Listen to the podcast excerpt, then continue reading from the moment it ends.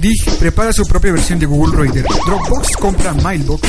Ficción Magazine presenta toda la información de tus juguetes electrónicos favoritos y su mundo de tecnología. Con Armando Estrada, aplicaciones, gadgets, noticias y más.